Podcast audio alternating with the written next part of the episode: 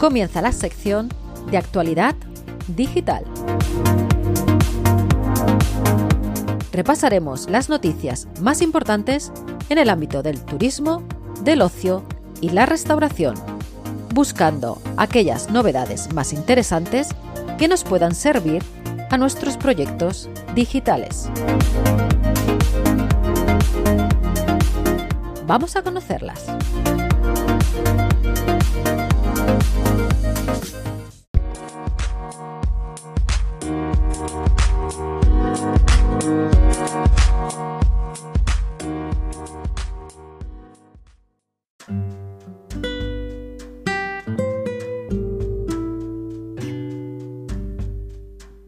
Pues comenzamos la sección de noticias hablando de Twitter y una nueva función que está preparando llamada Live Commerce. Con esta opción, Twitter pretende potenciar el e-commerce dentro de la red social al mismo tiempo que complementará otras opciones disponibles en su plataforma como los banners o anuncios en comentarios. Su Live Commerce permitirá a los usuarios sincronizar la transmisión en vivo con la opción de comprar los productos que se mostrarán bajo el vídeo. De esta manera, los usuarios pueden unirse al hilo de tweets en vivo sobre el evento y navegar por la pestaña Últimos como vista previa de los productos o bien acceder a la pestaña Comprar que redirigirá a estos usuarios a la tienda o marca que esté realizando la transmisión en directo. Todo ello se podrá realizar sin dejar de visualizar en ningún momento el vídeo que se está transmitiendo, que se mostrará en una ventana un poco más pequeña mientras el usuario añade productos a su carrito de compras y realiza el pago. Twitter asegura que no se va a quedar con ningún porcentaje de los ingresos de las compras realizadas a través de este formato de live commerce y que las marcas tampoco pagarán para ser incluidas. La idea tras este lanzamiento es que ofrecer compras en transmisión en vivo atraerá a más personas a unirse a la red social que en los últimos años tiene ciertos problemas para crecer en número de usuarios. Esta nueva función que se está preparando puede ser una oportunidad para las empresas de todos los sectores y ámbitos para potenciar sus ventas, así que estaremos bastante atentos.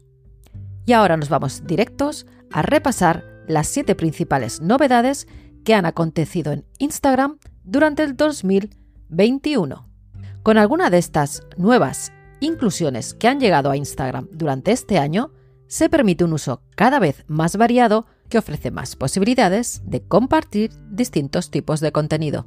Y son, primero, ya se puede añadir stories propias a los hilos. Segundo, contenidos en colaboración que permite que un contenido pueda compartir su autoría con dos creadores. Tercero, conversión de texto a voz en Reels. Cuarto, enlaces en las stickers de los stories para todos.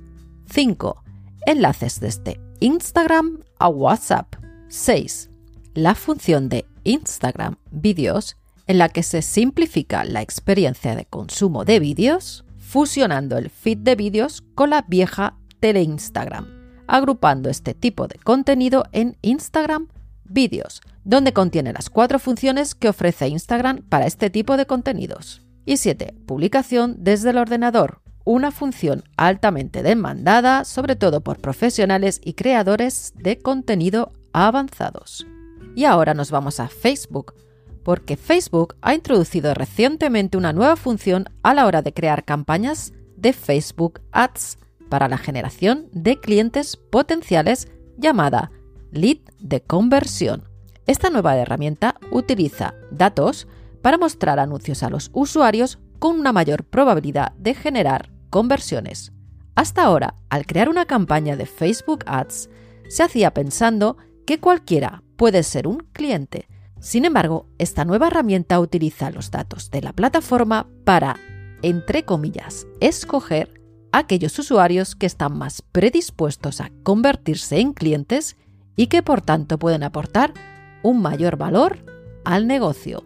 Una mejora para incrementar la efectividad de la publicidad.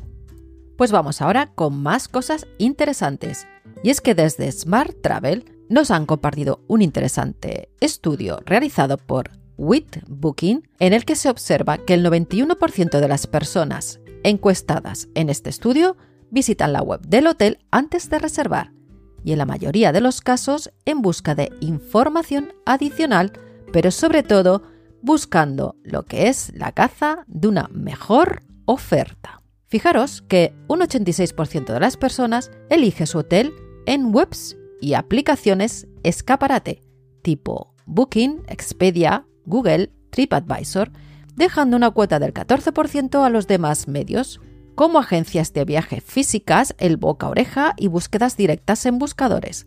Entre los escaparates relevantes arrasa, como el previsible, Booking.com con un 66% de la cuota, seguidos de otros actores que pueden intervenir, como son Google Maps, TripAdvisor o Airbnb, siendo Google Maps más utilizado para viajes de negocio y en el caso de viajes de ocio, Airbnb. En cuanto a la predisposición a reservar en el canal directo, nos encontramos que un 78% de la gente está dispuesta a reservar en el canal propio, en caso de paridad o disparidad positiva, mientras que solo un 22% prefiere abiertamente reservar a través de un intermediario. Datos interesantes que nos refuerzan la tendencia que se está produciendo a reservar cada día más en el canal directo de la web del hotel. Y ya por último, vamos a hablar de booking.com, ya que ha anunciado el lanzamiento de la etiqueta Viajes Sostenibles como una iniciativa de sostenibilidad fiable y relevante a nivel mundial que proporcionará información útil a todas aquellas personas interesadas en elegir opciones de viaje más sostenibles. Esta etiqueta la podrán recibir aquellos alojamientos de todo tipo que hayan implementado una combinación de medidas sostenibles y que cumplan con los requisitos sobre el impacto en la localización del destino. Esta iniciativa, pionera en el sector, está pensada para poderse aplicar a todo tipo de alojamientos, apartamentos, bed and breakfast, casas, hoteles, resorts, etc. Con esta primera versión de la etiqueta de viajes sostenibles creada por Booking.com con ayuda de Travelist y que tiene la ambición de convertirse en una medida universal sobre información de sostenibilidad.